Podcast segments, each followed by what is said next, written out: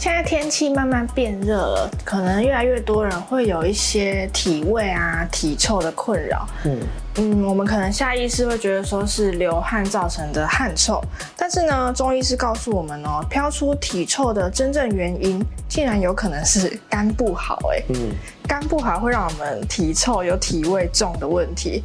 我们可以怎么样帮肝脏来排毒？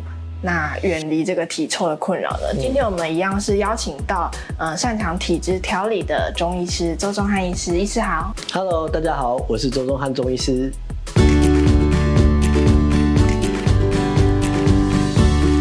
医师，呃，体臭啊、体味重啊、狐臭啊这些困扰，到底是什么原因造成的？真的跟肝脏有关系吗？其实有时候我们。的身体产生一些味道，其实着重在于我们一个身体的体质出现一个偏性。嗯，像譬如说，我们最常看到的是我们湿热体质。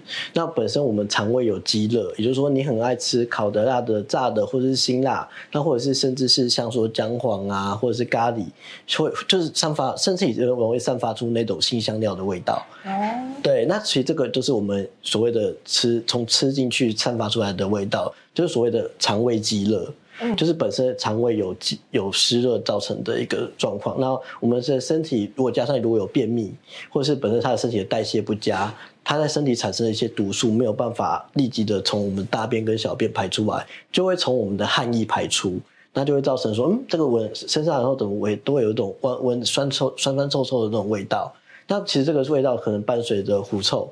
那这个狐臭的部分来讲的话，就是我们的一个腺体在那边分，呃，腋下腺体分泌过度旺盛的一个汗液，嗯、那加上那边有细菌，所以产生分解造成的一个味道。哦、那因为现在是属于防疫期间，我都会跟我们的朋那个朋友讲说，就是多用那个酒精多擦我们的一个擦拭我们的一个腋下，其实可以改善狐臭的问题。嗯、那可能这个时候如果说本身肠胃有积热，还伴随着口臭。那口臭的部分来讲的话，可能是你有抽烟或是有喝酒，那散发出那种口气比较重的味道。那当然你也要排除牙周病，因为牙周病也会造成一个口臭的一个问题，或者是你的呃本身来讲的话，你的舌苔过厚，那舌苔过厚也会产生这种有一些比较气味的那种症状。那这时候我会说，你可以搭配一个桑叶跟菊花，那加上绿茶，去改善我们的一个。口气比较重的一个问题，嗯、对，就是当泡着当茶饮喝。那如果有脚臭怎么办？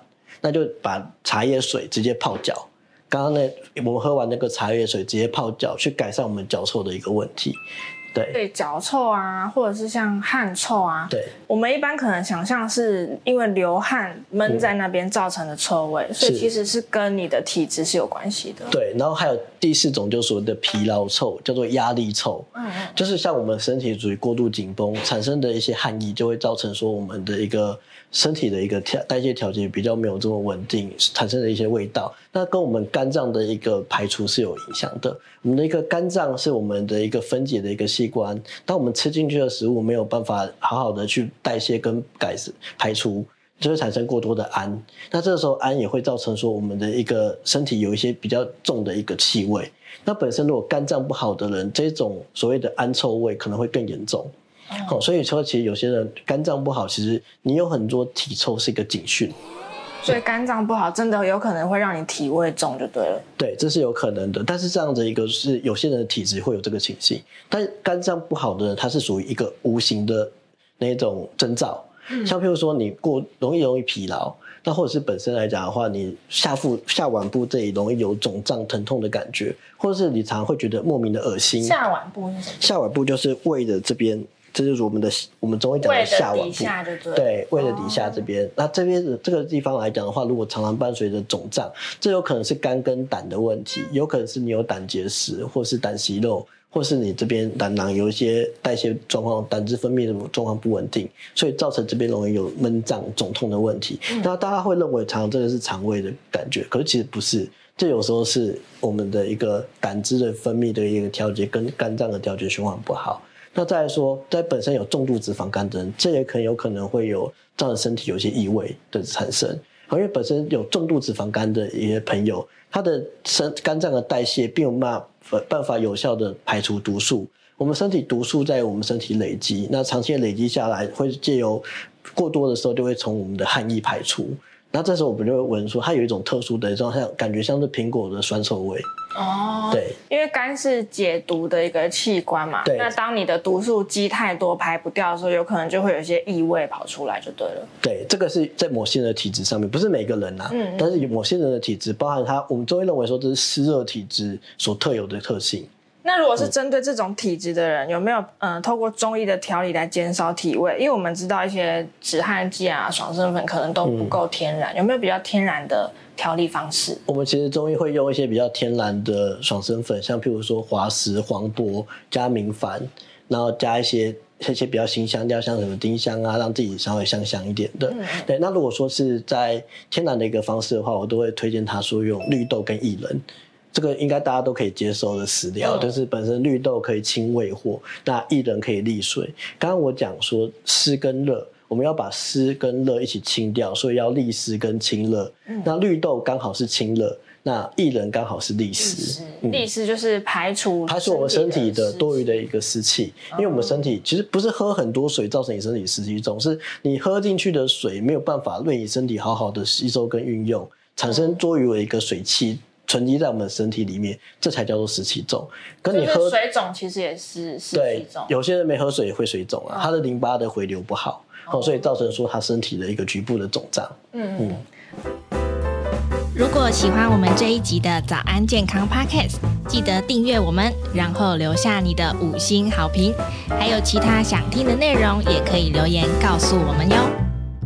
那刚好提到，如果是肝脏的问题的话，因为其实肝是无声的器官嘛，嗯、就是可能它没有一些很很明显的症状，有没有一些蛛丝马迹可以让我们知道肝脏的一些问题出现呢？其实我都会教我们的朋友啊，看我们的一个鱼际，鱼鱼际这边如果有很像香肠的那一种红白相间的红点，哦、代表说你的身体的脂肪过度一个旺盛，你有可能会有脂肪肝的一些问题。看手掌。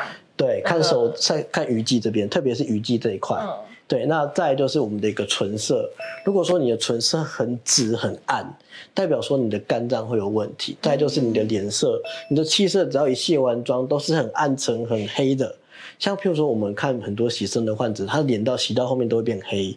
其实肝跟肾是同源，当你的肝脏出问题，你的脸色也会变暗沉。嗯，再就是黑眼圈，黑眼圈会最先出现，因为本身我们的身体的代谢调节状况不好，会反映在我们的五官上。嗯，那这时候你的黑眼圈会特别明显，那眉毛会容易絮乱。嗯，肝脏跟什么有关系？容易发脾气跟压力有关系哦。对，解说做中医来讲的话，叫做肝湿疏泄，我们肝脏没有办法对我们情绪做良好的调节，会不会影响到一个肝脏的 GOP、GDP？